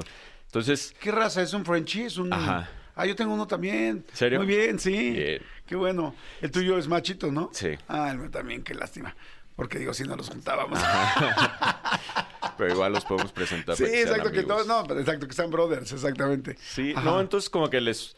eh, si bien Sabino es un personaje, porque yo soy Pablo, este, al final es toda mi esencia. Entonces, mi música es pura honestidad, así como te decía, de cosas que vivo, eh, pues también cosas que siento. Entonces, mi manera de comunicarme con la gente siempre es como con mucha gratitud de que eh, haber llenado dos palacios de los deportes no es, Sí. no es mérito mío, es mérito de la gente que ha estado ahí todo el tiempo eh, apoyándome. Y en muy poquito tiempo como que eh, ha crecido esta comunidad. Sí, yo creo que ahí sí, definitivamente, aunque entiendo perfecto cómo lo dices y desde dónde lo, dices, lo dices, este, por el apoyo de la gente, pero sí es definitivamente un círculo, ¿no? Porque la gente apoya y tiene todo el agradecimiento del artista, pero apoya al artista que le gusta. O sea, hay algo que le gusta del artista, ¿no? Eh, la música, la sensibilidad, la forma de ser, el estilo, tal, todo junto, este, pero, y entonces se hace un círculo chido, porque pues gente que volteara a ver, eh, pues ahora más que nunca hay muchísima, ¿no? Y más con las redes sociales que afortunadamente le dan aparador y ventana a, a mucha gente talentosa y a mucha no talentosa, ¿no? Que ahí lo descubren, ¿no? O sea, el pedo de antes es que ahora, antes eras como te tardabas años en llegar a que te dieran una oportunidad y ahí descubrías si eras talentoso o no. Lo bueno es que aquí en 10 tweets te das cuenta si sí o si no, ¿no? O en 6 Sí, sí, videos sí. te das cuenta, digo, no quiero decir que, que eso sea definitivo, pero sí vas viendo una tendencia más o menos de, de, de si es si tu vida se va a ir dedicando o se va a clavar en esto, ¿no? Entonces me, me- me gusta ese, esa comunidad que tienes con la gente y ahora por ejemplo lo de Cinemex, este rollo de que vas, arranca hoy, ¿no? Hoy, 25. ¿Son los shows del Palacio? Sí, es... eh, no quiero llamarlo resumen por- porque pues es casi todo, eh, todo lo que se vivió en el Palacio, pero pues eh, con una edición mucho más eh, dinámica y bien cuidadita para que pues lo puedas ver proyectado en una sala, que no es lo mismo que estar ahí, ¿no? Entonces, sí es como que todos los highlights, este, mucha atención en todas las cosas que pasaron, como que, porque luego en vivo, no sé, en lo que fuiste al baño, ya Claro. salió ahí un- una explosión combinada con no sé qué, y no, te la perdiste, pues aquí como que todo lo que estaba pasando está muy bien, este, señalado. Eh, eso está muy padre porque siento que cuando estás en un concierto hay tantas cosas que voltear a ver al escenario, ¿no? Que si hay coristas, que si están los músicos, que si el baterista, que si tal, que si el video, los visuales, que si la iluminación, hay muchas cosas que te llaman la atención. Sin embargo, sí creo que un artista y más como tú, que además te gusta, eres muy visual y muy gráfico y todo este rollo, me imagino que sí está diciendo como, puta, que en este momento haya esta imagen. Cuando digo esta palabra, que, que aquí la iluminación tal, que en este momento hagamos esto eh, con, con, con con los músicos. Y a veces tú como público te lo pierdes. Pero si ya vas a ir a ver un concierto editado, diseñado y tal por el creador y todo su equipo, todos los creadores que lo hicieron, que si bien tú los diriges, sé que hay mucha gente creativa atrás de, de- de un, de un concepto así, está muy chido ver en qué, pun- qué punto era tan importante para ti en cada segundo de cada canción. ¿Es así? Totalmente. Y de hecho, eh, eso les quería platicar. O sea, hay... Yo tengo la oportunidad y la fortuna de trabajar con muchos amigos. Todos los que están atrás de esto son mis amigos. Eh, entonces, yo produzco el show, los arreglos y eso con, con amigos que conocen las canciones y no sé, Vago, que es el, el- eh, mi mano derecha en producción, él estaba tirando todos los efectos. Entonces es alguien que se sabe no solamente perfectamente los momentos de las canciones, sino los que a mí me gustan y ya sabe si lo voy a hacer así, pues por ahí va a salir fuego, ¿no? Y tal. Entonces nos estamos divirtiendo, divirtiendo a lo largo Ajá. del concierto. Pareciera que es muy ensayado y muy preciso, pero realmente estamos freestyleando con una conexión que tenemos este, entre todo el equipo, igual con cámaras, igual con todo esto. Entonces, eso lo hace como muy divertido, tanto en vivo como acá, como en, en la proyección. Pero lo padre también es que yo tengo estos personajes que te platicaba. Hay uno que se llama Sabito, que es un Quiero mono. preguntar que qué son los hábitos. Es, es un... eh, Yo antes, bueno, todavía eh, me gusta mucho el graffiti, ¿no? Este, y entonces de repente cuando estás haciendo algo ilegal en la calle tienes que, que hacerlo rápido. O sea, si quieres poner tu firma. Entonces me inventé como un mono de un trazo rápido, eh, en- en inspiración. Alfonso de Anda es un ilustrador que admiro mucho, que él también tenía su firma así. Y mi papá también hacía como unos monos. Y yo siempre como que de vago de que estás en el baño del bar y pu, pu, pu, ponía mi sabito.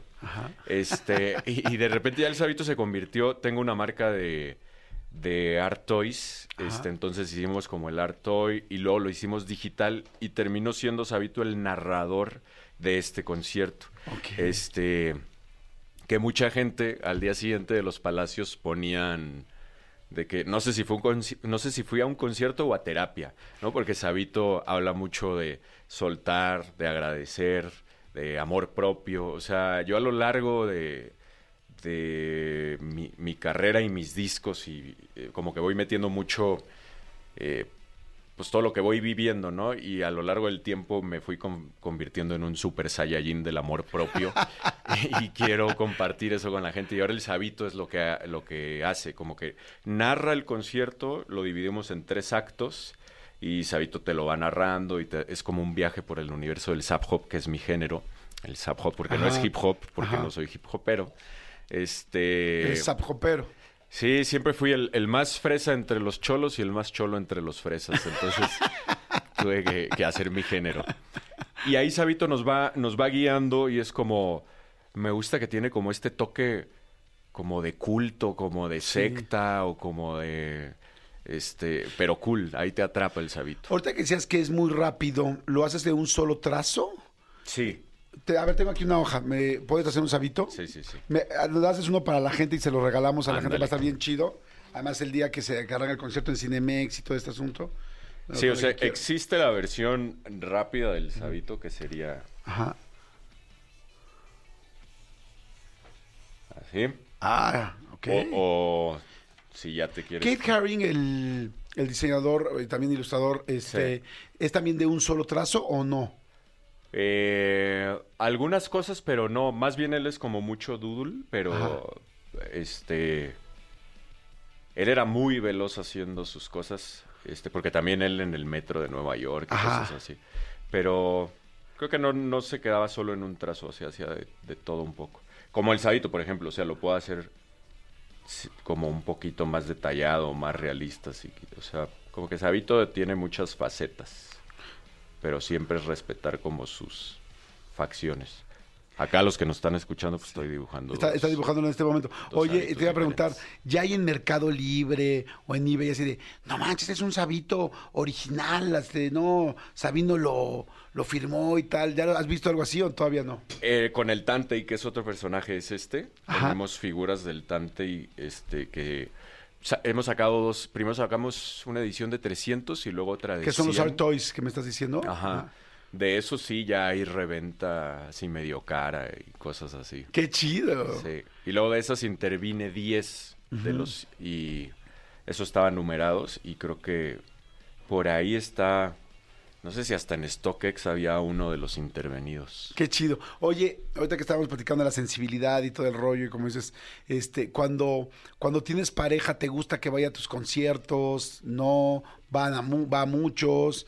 ¿No tanto? ¿Te pone nervioso? ¿Cómo es? No, no me pongo nervioso. De hecho, me encanta. O sea, como que yo siempre, como mi, desde que empezó mi carrera, el, el Zap Hop ha sido ir abriendo brecha. Cada día voy como que para adelante, o sea, con todo y que hay cosas que te avientan para atrás, pero, pero te- sigues avanzando.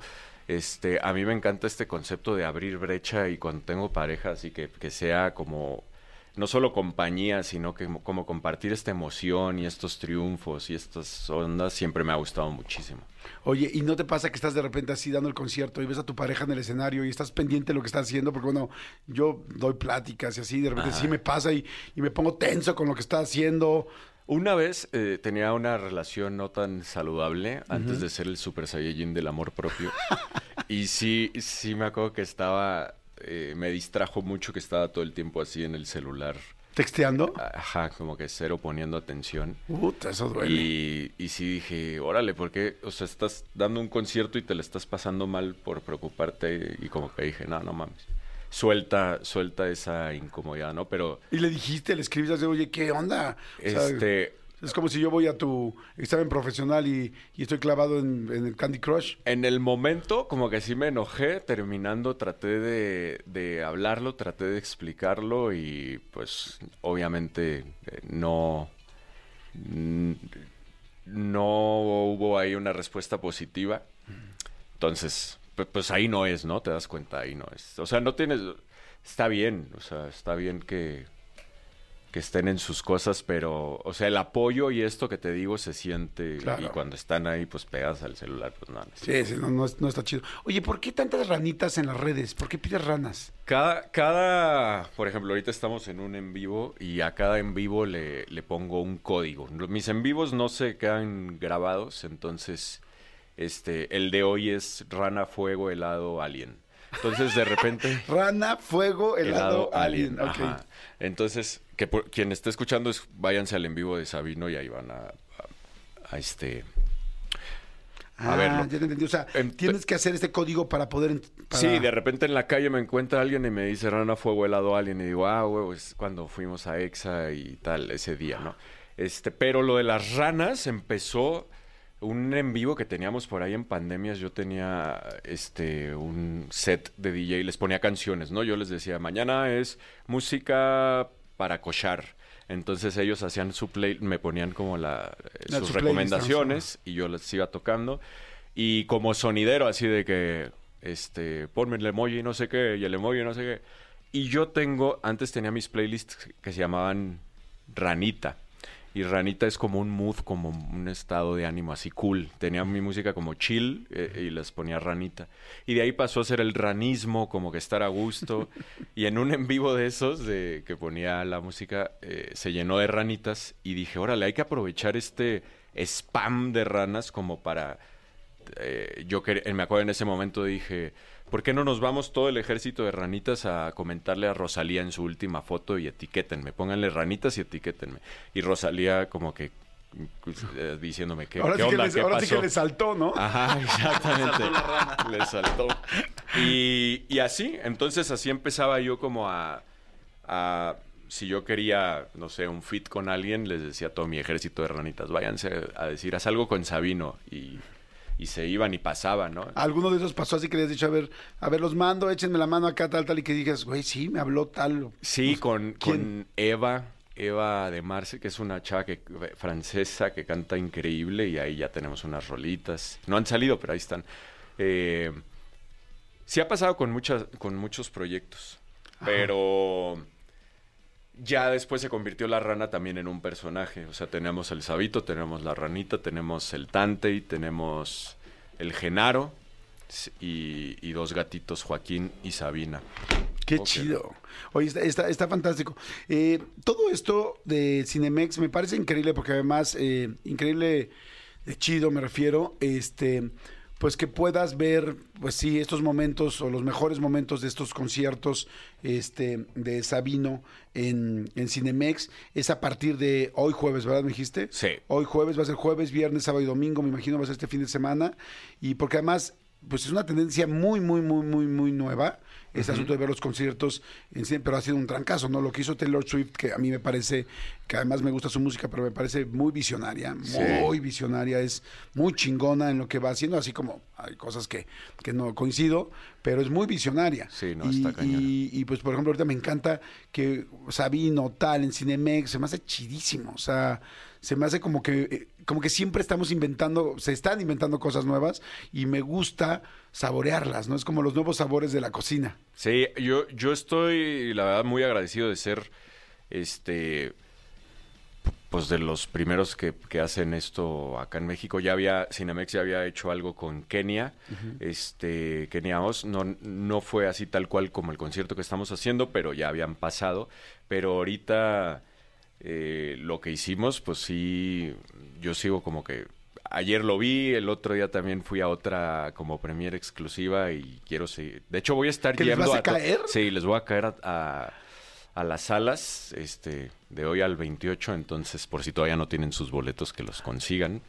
Eh, les voy a caer porque no solamente porque me gustó ver el concierto, sino como para que también tenga este este esta sorpresa, ¿no? ¿Sabes que estaría muy chido? Digo, bueno, evidentemente tú lo eligieras, pero estaría muy chido que si vas a una sala hoy, mañana, a la sala que vayas a ir, este que ya me imagino que también van a decir, ¿por dónde vive? Seguramente los megafans saben por dónde vives y todo el rollo. Decir, entonces va a ir a tal, a tal Cinemex o tal.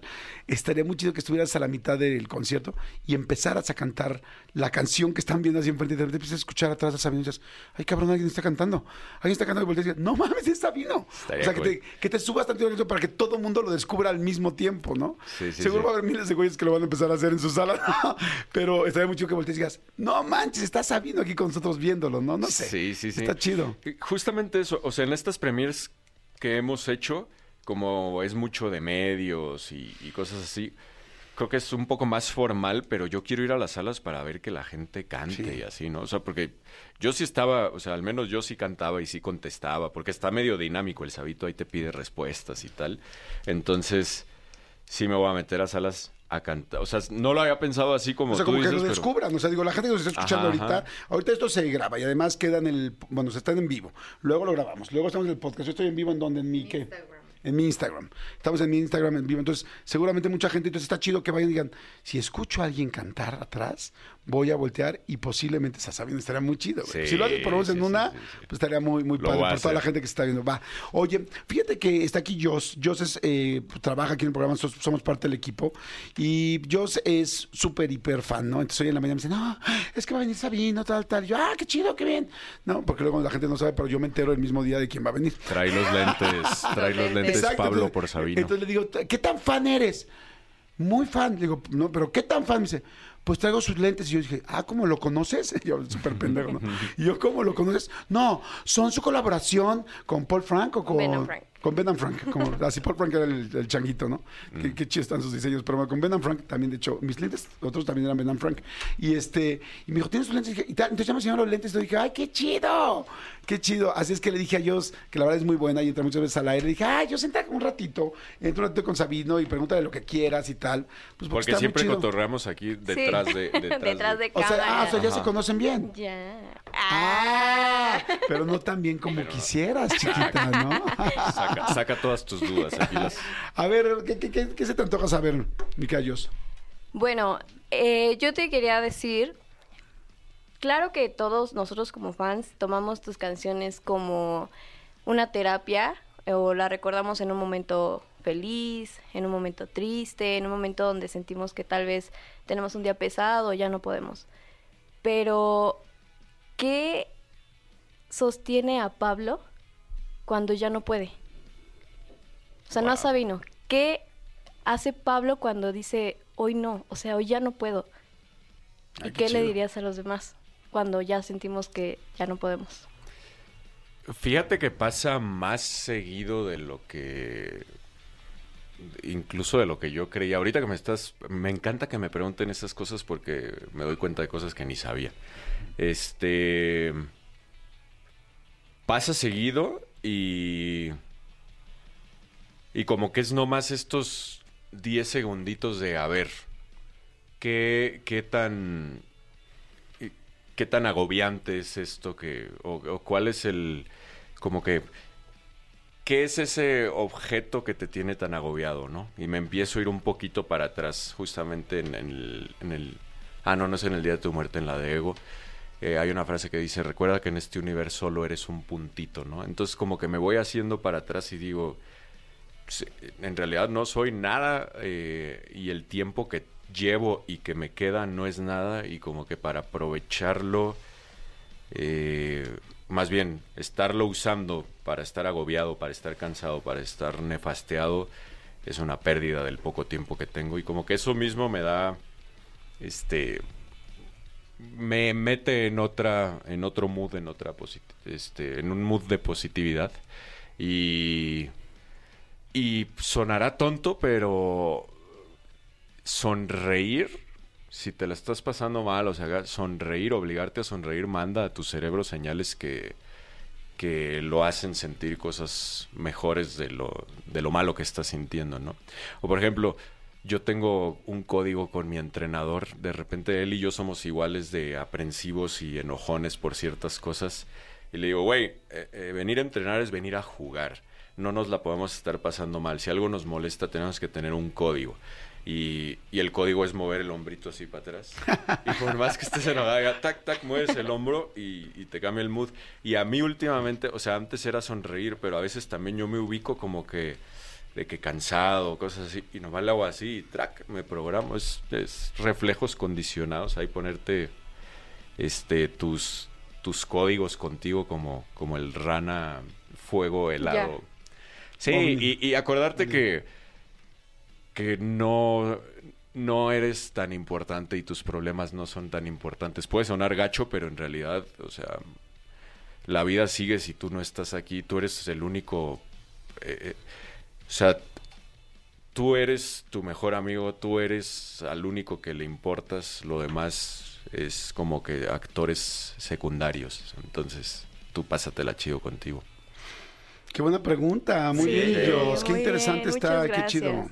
Muchas Espero que mi cantinflismo te haya servido de algo. No, sí, hasta tengo lágrimas en los ojos. Es como, sí, ¿qué hago cuando ya no puedo, no? Y escucharlo Pero de una son, persona... son lágrimas Ben and Frank. Sí, son lágrimas Ben and Frank, de Pablo por Sabino. Oye, que también yo... Yin Yang. Yo, yo le encuentro mucho sabor a la nostalgia y a la Sí. tristeza y a eso. O sea, son sentimientos con los que igual y mucho tiempo estuve peleado o los veía como algo negativo, pero son ricos también y son necesarios. Eh, yo he aprendido más de lo malo que me pasa que de lo bueno.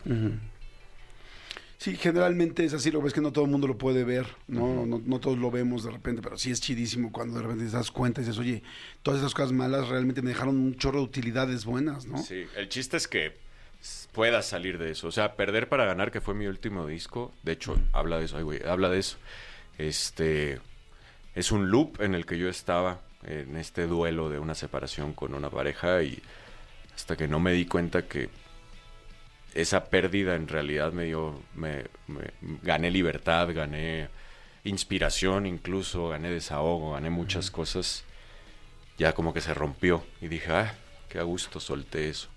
Oye, ¿qué, qué buscas de, en el modo pareja?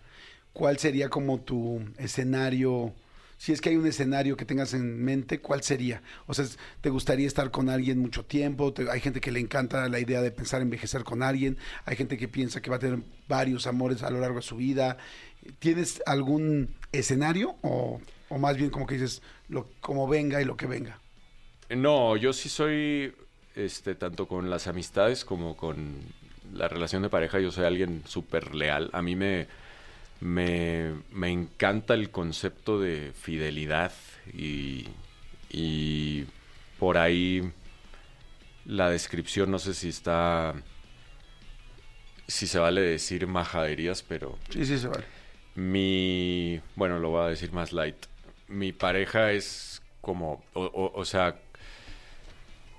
mi concepto ideal de pareja es, es como un compa eh, que se me antoja cocharme, ¿no? Es, es- es- es- porque luego, digo, a mí me gustan las morras, pero eh, de repente es como que con tus compas te ríes de unas cosas que con tu morra no y cosas así.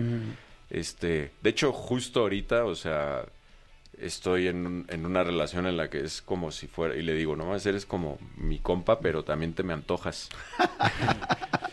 este, eso está bien chido. Y admiración mutua, o sea, también como este que cada quien está en sus cosas y de repente coincides en, en ciertas cosas y está cool. Entonces, sí te gustaría, por ejemplo, con, con la relación que sea o con la actual, este, decir, puta, me encantaría que nos acompañemos por el resto de la vida. Sí.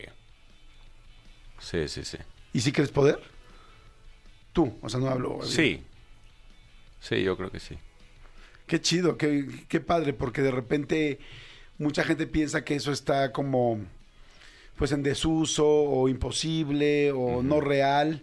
Yo tampoco, yo también pienso, pi- pienso igual que tú, ¿no? Lo que pasa es que también la vida de repente te da tantos trancazos que dices, Sí. madres, pues vamos a dejar que fluya, ¿no? O sea, más que pedir expectativas, yo en mi caso ya dije, pues como que vaya fluyendo y ojalá que se dé lo que tenía en la cabeza originalmente, porque es algo que deseo y porque es parte de mi esencia, pero pues como que digo, madres, ¿no? Esto no sabía ni cómo venía, ¿no? Sí, es que no puedes planear. Aparte, como seres humanos vamos cambiando cada día y no depende eh, de uno solo, ¿no? La, la relación con, como ya in- involucra a dos personas, pues puede llegar un momento en el que los caminos ya no, no coinciden, ¿no? Claro. Pero yo no le tengo miedo a la a quedarte con alguien pues muchas gracias. buenísimo. Señores, eh, nos escuchamos mañana a las 10 de la mañana. Gracias a todos, gracias Jos, gracias este, mi querido Tony y Cristian, gracias mi querido Elías por estar en los controles. Ay, ¿qué tal Marianita se asoma? Gracias Marianita, por supuesto, por todo. Manolito, muchas gracias. Hasta mañana, gracias a todos. Nos escuchamos mañana en punto a las 10 y este, ah, vayan a Fat Burger, vayan a Fat Burger a comer, a echarse una hamburguesa. Este, este fin de semana hay playoffs. Los juegos de conferencia. Ah, claro, Sí, sí, vienen sí, las sí, finales sí. de conferencia. Ya tú me dirás si vas por San Francisco o vas por Detroit. No, amigo.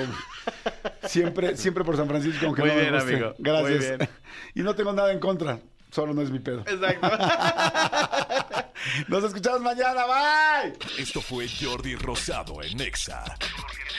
Lunes a viernes de 10 a Escúchanos 1 de en vivo de lunes a viernes a las 10 de la mañana en Exa FM 104.9.